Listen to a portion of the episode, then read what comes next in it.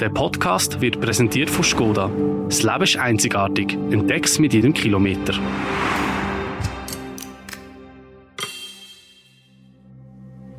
Heute bei Apropos Rammstein und Row Zero. Die deutsche Gruppe Rammstein ist bekannt für ihre Bühnenshow,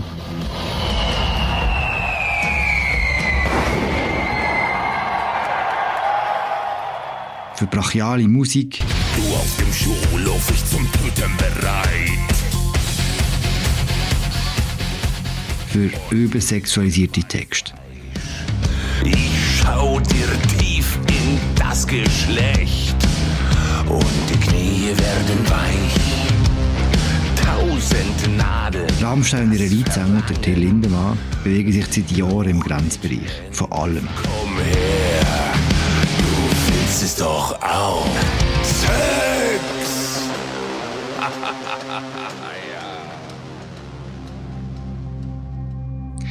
Jetzt sieht es so aus, als ob der Sänger die Grenze überschritten hat. In den letzten Tagen haben sich immer mehr Frauen gemeldet, die im Lindemann für Sex regelrecht zugeführt worden sind. Mir wurde nicht gesagt, dass ich hier gerade Teil einer potenziellen Orgie werde. Wurde gesagt, ich gehe zu ganz normalen Afterparty. Nichts wurde mir davon gesagt, dass ich irgendwie mit einer Umkleidekabine mit zwei Couches und Alkohol mit meinem Handy abgegeben, mit irgendwie von Till Lindemann ausgesucht werden soll. Ich wurde hierher geholt, nur aus dem Grund, weil er vielleicht Bock hätte, mich zu ficken. Wir reden heute apropos über die schwierige Groupie-Kultur, über Draw Zero und über sexuelle Gewalt im Musikbusiness. Und zwar machen wir das mit Jakob Piazza von der Süddeutschen Zeitung, der den Fall von Rammstein und dem Till Lindemann maßgeblich recherchiert hat. Mein Name ist Philipp Loser. Sali Jakob.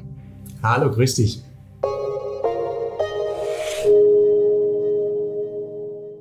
Jakob, für alle, die noch nie an einem Rammstein-Konzert waren, was passiert dort?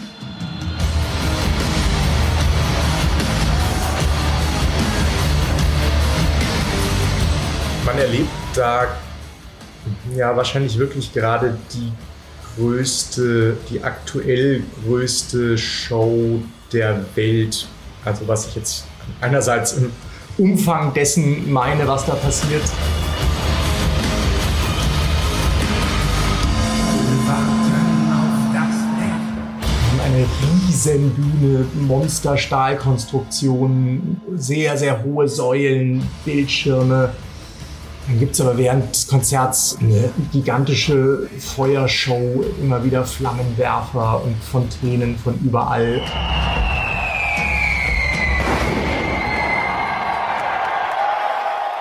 Und dazu halt äh, diese Musik, die jetzt mal alle Vorwürfe und alles beiseite genommen, schon einfach für das, was sie sein will, fantastisch ist.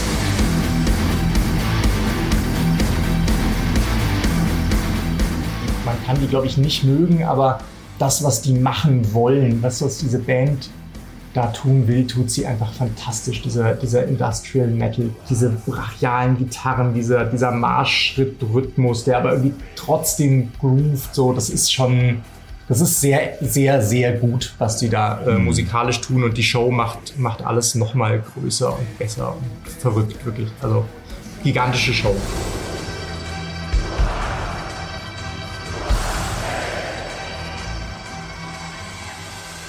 Ist brutal in jeglicher Hinsicht, oder? Ganz genau, ganz genau. Irre martialisch, äh, aber darin natürlich wahnsinnig exakt choreografiert auch und so. Ne? Also das ist mehr, das ist mehr Ballett als Rockshow.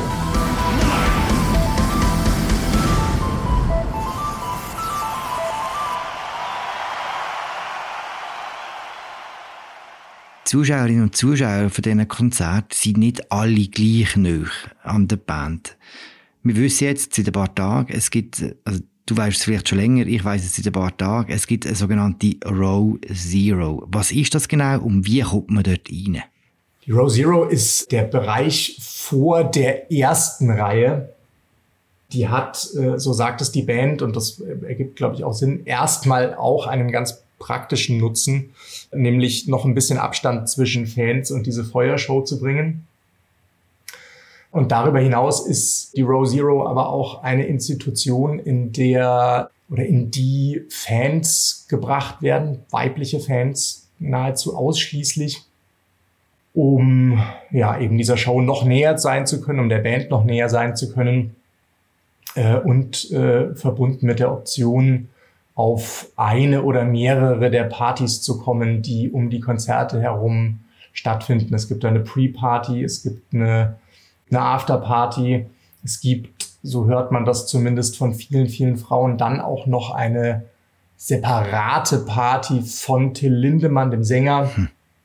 Und wie kommt man da rein? Es gibt, so, so wird das erzählt und so stellt sich das in unseren Recherchen auch dar, da ein Casting-System, kann man nicht anders sagen. Es gibt eine, es gibt eine Frau, Alena M. Äh, heißt die, eine Russin, bei der man sich äh, per Textnachricht meldet, Fotos schickt und die einen dann aussucht.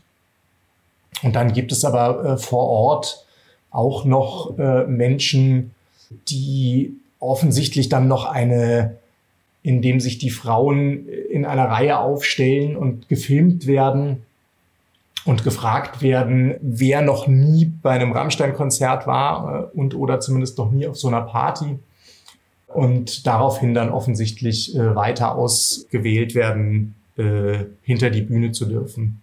Hm.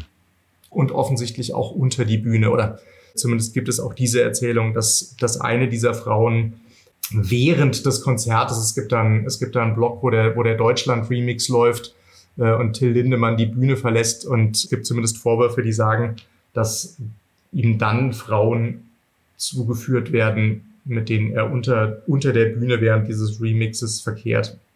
Das ist, äh, das ist unter anderem das, was, was Shelby Lynn äh, erzählt hat, die mit ihrem Post diese ganze, diese ganze Geschichte losgetreten hat mit dem Casting-System und mit den Privatpartys vom Till Lindemann sind wir mit in dem Bereich, wo es darum geht, wo Grenzen eben überschritten worden sind.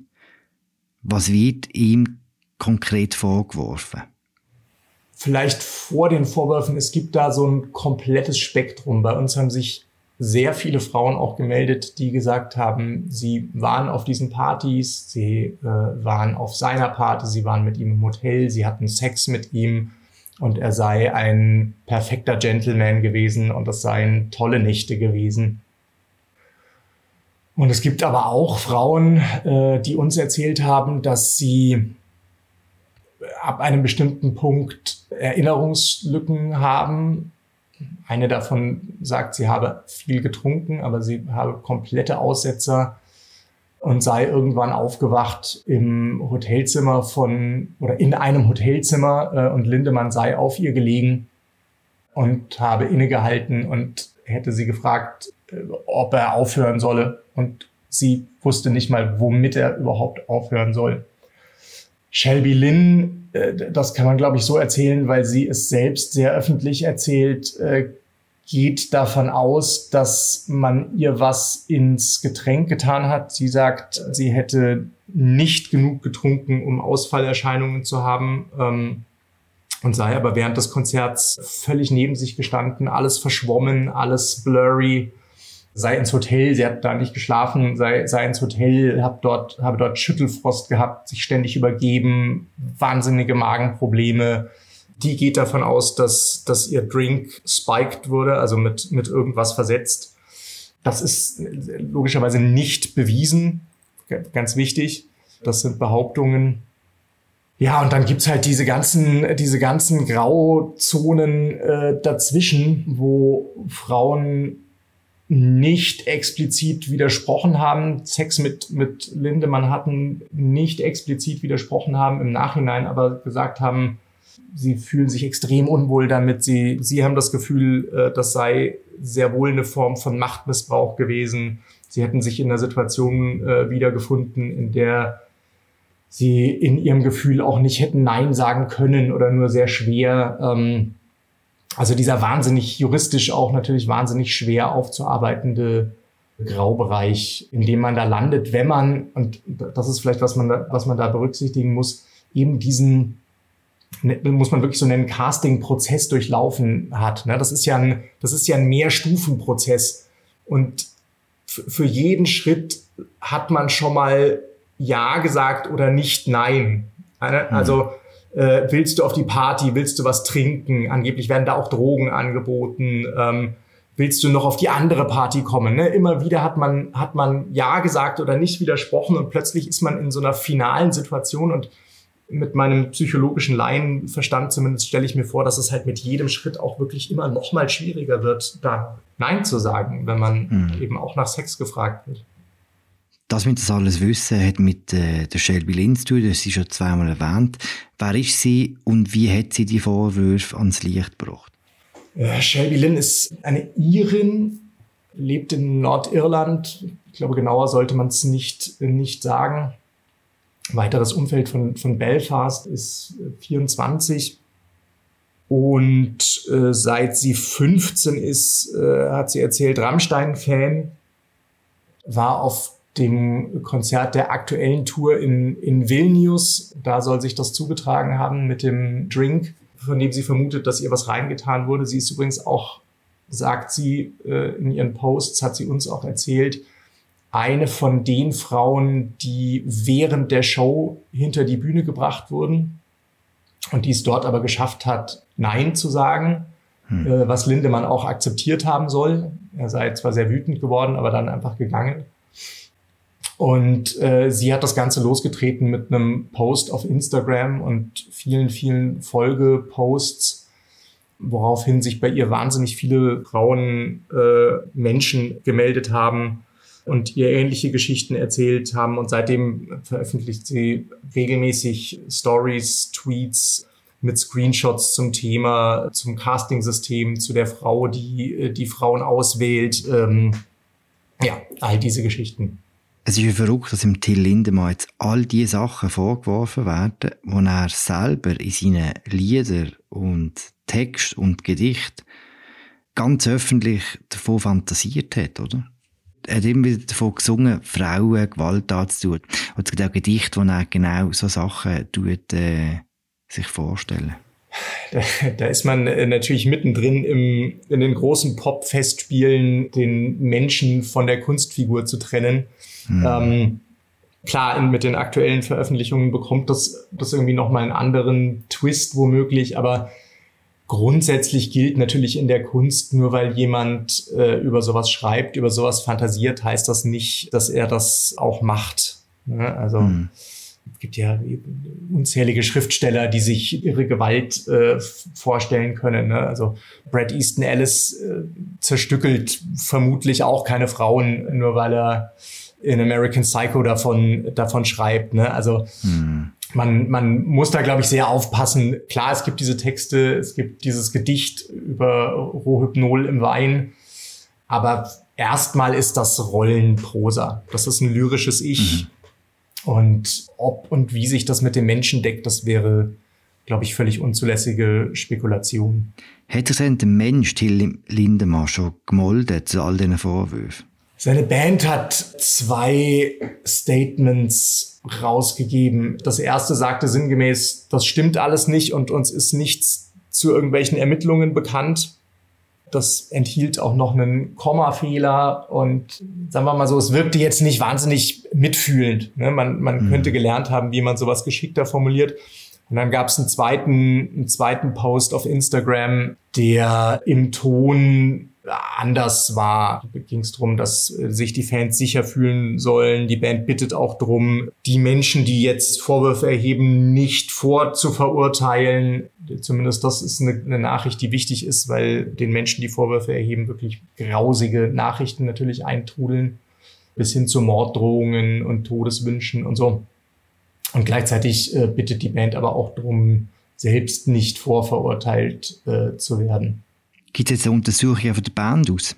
Ja, die Band hat ein paar Schritte äh, eingeleitet. Es gibt ein, wie sie das selbst nennen oder wie, wie, wie, man, wie man aus dem Umfeld der Band zumindest hört, wohl ein Compliance-Verfahren. Es gibt eine Mail-Befragung unter Crewmitgliedern und man hat eine Kanzlei beauftragt, die man namentlich allerdings nicht nennt, die dieses Verfahren leiten soll, um, um aufzuklären, was da passiert sein könnte. Und man sagt zumindest, dass mit Ergebnissen irgendwann jetzt nach den München-Konzerten zu rechnen sei, was bei einem Tourapparat von, ich glaube, 250 äh, Menschen, die da alleine der Kerncrew unterwegs sind, plus nochmal ungefähr 250 Arbeitskräfte vor Ort, plus Band, plus Management äh, und so, naja, also es wirkt wie ein sehr ambitioniertes Projekt, sagen wir mal so. Ne? Also in ein paar Tagen mit so vielen Leuten geredet zu haben und, und, und aussagekräftige Ergebnisse zu präsentieren, das ist auf jeden Fall ambitioniert. Darüber hinaus äh, ist die Row Zero angeblich, hört man aus der Band, nicht abgeschafft. Es gibt die noch, um eben die Distanz zur Feuershow zu bekommen, aber da sind jetzt wohl irgendwie nur Security-Leute drin und Familienmitglieder und Vertriebspartner und sowas. Ähm, angeblich keine, keine Frauen mehr. Und man will, äh, wie es so schön heißt, ein Awareness-Team äh, einsetzen, das äh, sich im Publikum verteilt und an das man sich äh, wenden soll, wenn man irgendein Anliegen hat. Hm. Wir sind zurück nach der Werbung.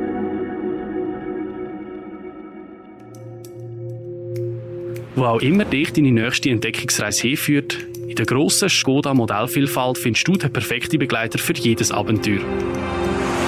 Das Leben ist einzigartig. Entdeck's mit jedem Kilometer.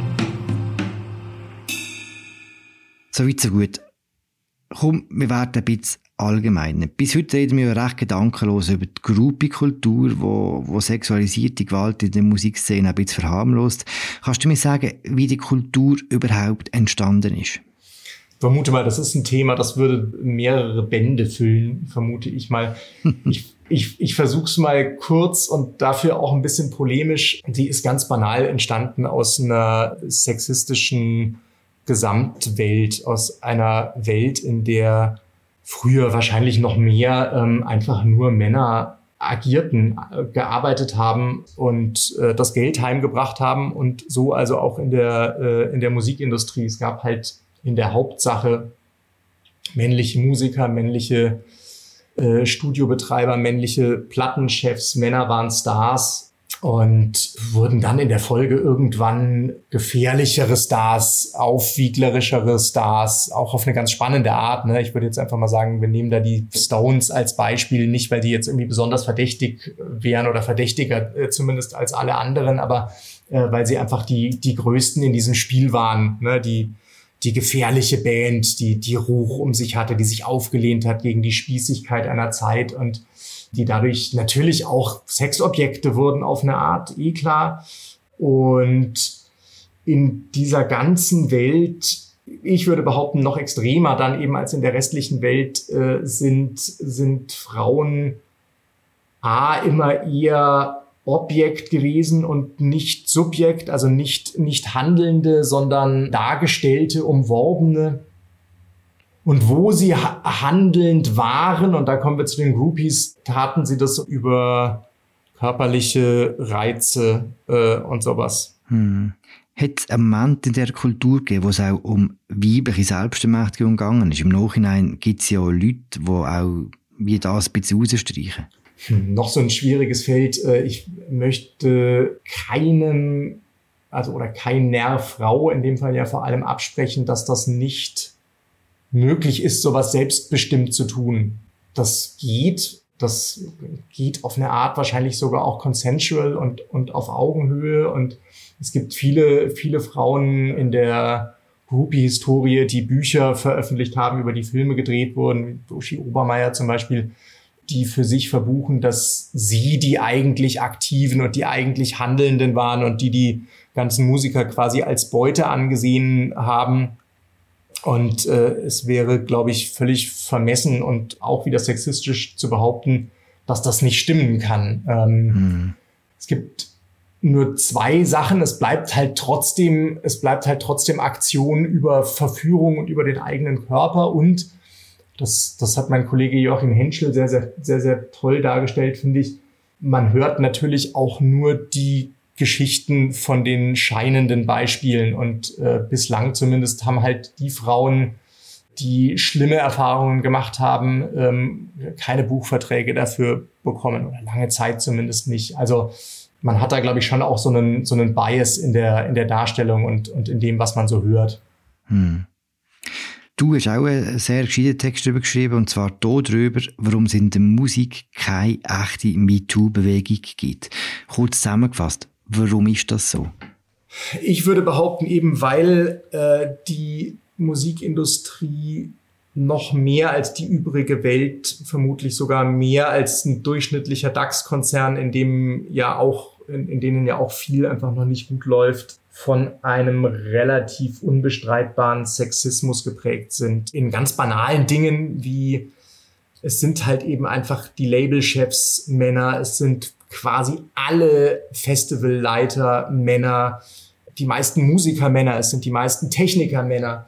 Das heißt, man ist da wahnsinnig unter sich. Ja, weil es ist halt dieses, dieses Phänomen, das man, glaube ich, auch bei sich selbst kennt. Ähm, als Mann, glaube ich, nimmt man Männer wahrscheinlich eher wahr, wenn es um professionellen Kontakt geht. Ich habe das bei mir selbst immer gemerkt. Ich bin mal in einen Plattenladen, ich habe einen Plattenspieler neu bekommen und bin mit meiner Frau in einen, in einen Plattenladen und wir haben gesagt, komm, wir kaufen uns jetzt mal einen Schwung von, von tollen Künstlern, die, die wir so mögen. Oder mhm. ich habe das vor allem gesagt, so ich, ich will jetzt mal so einen Schwung an Platten von Künstlern, die ich, die ich mag. Und dann stand ich am Ende mit, mit diesen, ich glaube, zehn Platten haben wir gekauft zu Hause und habe festgestellt, dass unter den zehn Platten eine Frau war.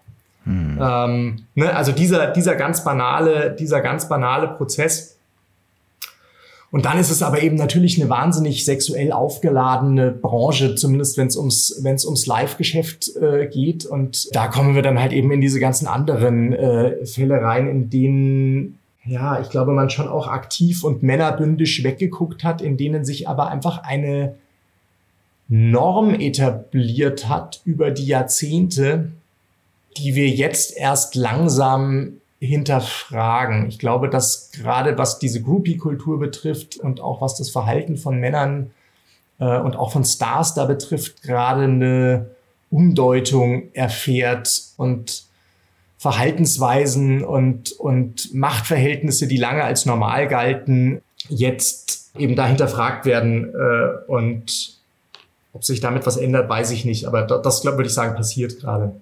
Hm sie haben ja nicht nur normal gelten, es ist ja sogar so gesehen, das habe ich auch in deinem Text gelesen, dass es Theorie gibt, dass Künstler, die besonders aggressiv gegen Frauen äh, vorgegangen sind, zum Beispiel im Hip-Hop, auch besonders erfolgreich sind.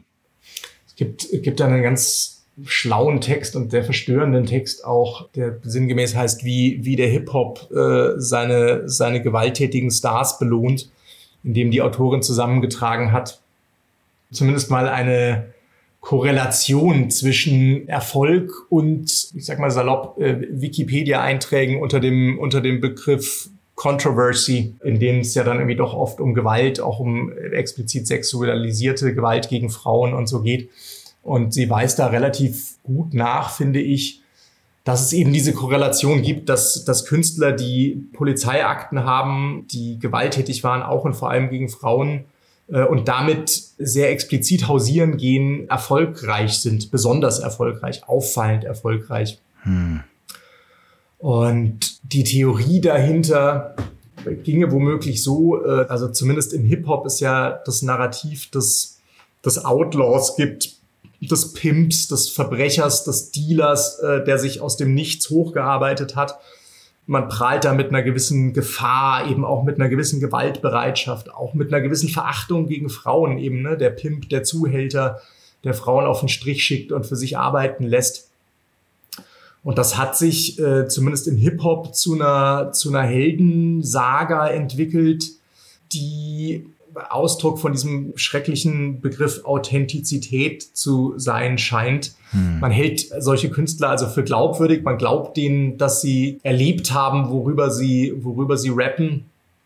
Und äh, kauft dann offensichtlich ihre Platten mehr und geht, geht hm. mehr auf ihre Konzerte. Was gibt denn dir Zuversicht, dass es trotzdem eine Umdeutung stattfindet, gerade was sexualisierte Gewalt in der Musikszene angeht? Naja, es gibt, äh, es gibt jetzt einfach zumindest mal mehr Berichte in, in Medien, die, die das Verhältnis diskutieren, die sich Gedanken machen und dabei aber auch die eigene Rolle reflektieren. Es gab den Fall des Arcade Fire Frontmans zum Beispiel, wo, wo viele Medien diskutiert haben, was ist das eigentlich für ein Verhältnis Star und Fan? Ähm, hm.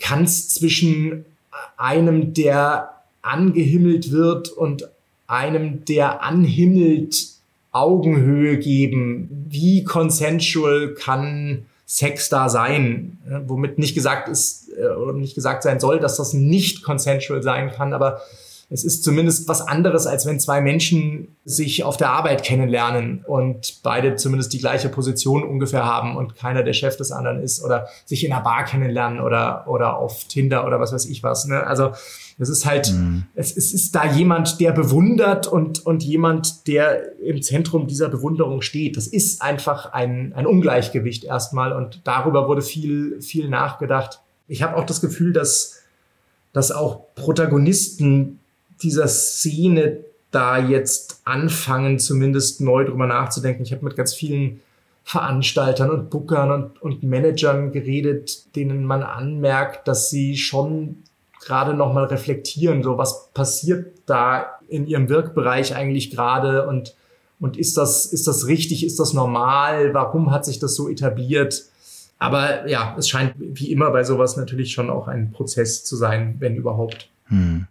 Der Prozess könnte auch das Ende sein vom, vom beliebten Vorwurf, den man häufig hört, dass die Frauen eigentlich wissen, auf was sie sich einlösen, oder? Ja, den Vorwurf gibt's. Ähm, und mein Gott, ja, man tut sich da, glaube ich, wahnsinnig leicht, wenn man, wenn man vor allem, nachdem man solche Geschichten gehört hat, sagt, wie naiv könnt ihr denn sein? Und dazu kann man erstmal, glaube ich, Grundsätzliches sagen, nämlich, ich glaube, es gibt auf dieser Welt schon ein Recht naiv zu sein oder meinetwegen auch mhm. dumm oder sorglos. Und das etabliert aber kein Recht zum Machtmissbrauch. Mhm. Mal vorsichtig formuliert. Also das vielleicht mal ganz grundsätzlich vorweg. Und dann aber, das ist das, was ich vorher gesagt habe, ist das ja keine, das ist ja keine 1-0-Entscheidung, die man irgendwie ausgeruht und mit Abstand trifft, sondern es ist ähm, wie immer im Leben eine, eine Folge von vielen kleinen Entscheidungen, die am Ende dann halt bei einem Ziel rauskommen. Ich war im Juni 2022 beim Rammstein-Konzert und wurde dort ich finde, die äh, YouTuberin äh, Kyla Schicks hat das zumindest den Teil wahnsinnig gut dargestellt. Wir kommen bei dem Konzert an, haben Spaß. Es war irgendwann eine Pause. Es kam eine Frau zu uns, die relativ jung aussah, super sympathisch, super freundlich, hat gefragt, hey, ich habe euch gesehen und ich wollte euch fragen, ob ihr zur Afterparty kommen wollt. Und ich habe dann erstmal gefragt, oh mein Gott, wa was für eine Afterparty? Weil ja, I work for Till. I just wanted to ask, it's gonna be so much fun if you want to come to the Afterparty. Und natürlich, wenn man hört, eine coole Afterparty, Party. Hört sich ja erstmal geil an. Dann sind wir mit ihr so eine Treppe runtergelaufen. Da lief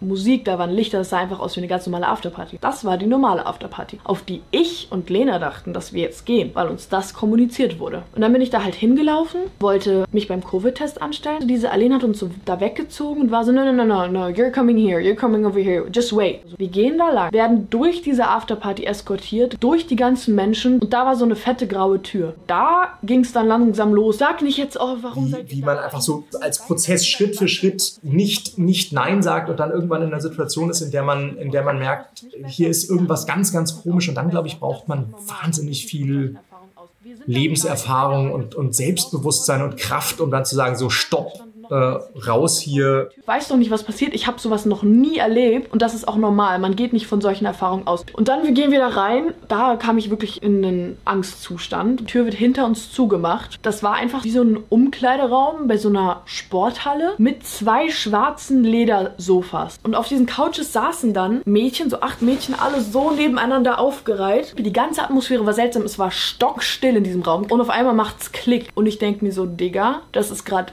gar nicht gut. Ich bin gerade in einer gar nicht guten Situation. In irgendeinem Raum mit, mit zwei Couches, Alkohol und mit irgendeiner fremden Frau, die die ganze Zeit absichert, dass alles okay ist. Da dann ja auch immer Menschen dabei, die sagen so, hey, und äh, das ist eine Ehre, dass ihr hier sein dürft und ihr dürft Lindemann treffen und, und äh, äh, ihr könnt doch jetzt nicht einfach weggehen und keine Sorge, das ist alles in Ordnung, der ist ein Gentleman und so. Ne? Also das ist schon, mhm.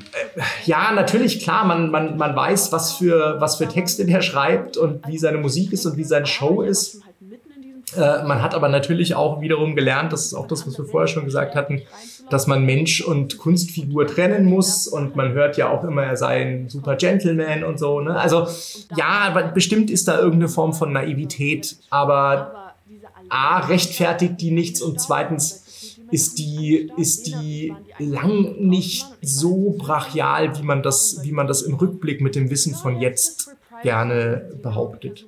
Mir wurde nicht gesagt, dass ich hier gerade Teil einer potenziellen Orgie werde. Wurde gesagt, ich gehe zu ganz normalen Afterparty. Ich habe sichergestellt, da sind auch andere Leute. Ja, ist das eine normale Party? Ist es hier? Nichts wurde mir davon gesagt, dass ich irgendwie mit einem Umkleidekabine mit zwei Couches und Alkohol mit meinem Handy abgegeben, mit irgendwie von Till Lindemann ausgesucht werden soll. So dieser andere war so, ja, das ist halt Rock'n'Roll. So, so ist es der Lifestyle. Und ich war so, Digga, was für das ist so Rock'n'Roll? Ich wurde hierher geholt, nur aus dem Grund, weil er vielleicht Bock hätte, mich zu ficken. So ein Scheiß. Da wusste ich, okay, ich muss hier sofort raus, bevor hier 60-jähriger Till Lindemann reinspaziert. Hm. Kommen wir am Schluss zu Rammstein zurück. Diese Woche ist Band in München, wo du wohnst. Nächste Woche spielt sie zweimal in Bern. Ist bei einem Konzert irgendetwas anderes, abgesehen von der Rose Zero, wo ein bisschen anders zusammengesetzt ist, wie du schon erwähnt hast? Soweit ich weiß, ich war allerdings jetzt leider gestern auch nicht beim Konzert, weil ich zu spät aus von einer Recherche zurückgekommen bin. Soweit ich äh, weiß, gibt es eben diese Awareness-Teams, die angeblich irgendwo rumrennen sollen. Es wurde behauptet, es würde keine Aftershow-Partys geben, gab aber offensichtlich wohl doch welche. Und ich glaube, sie haben unter anderem den Song Pussy nicht gespielt. Ähm, hm. der äh, sonst, glaube ich, ja doch ein sehr beliebter Programmpunkt war. Einer der Songs, die wahrscheinlich so mit am pornografischsten äh, sind im Programm äh, der Band. Wo der Till Lindemann regelmäßig auf so einem riesen Penis reitet, glaube oder? Ich glaube, das ist dieser, dieser Punkt, genau. Ähm, der Schlagbaum muss oben sein und was mit Sauerkraut und so. Ich möchte es nicht zitieren müssen, wenn wir, wenn es nicht sein muss. Hm.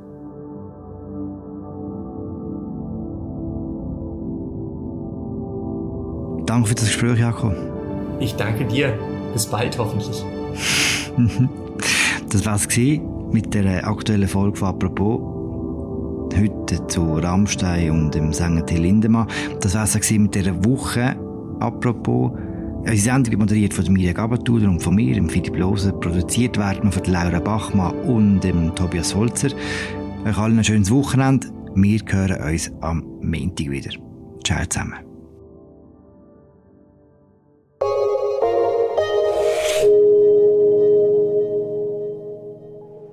Der Podcast wird präsentiert von Skoda.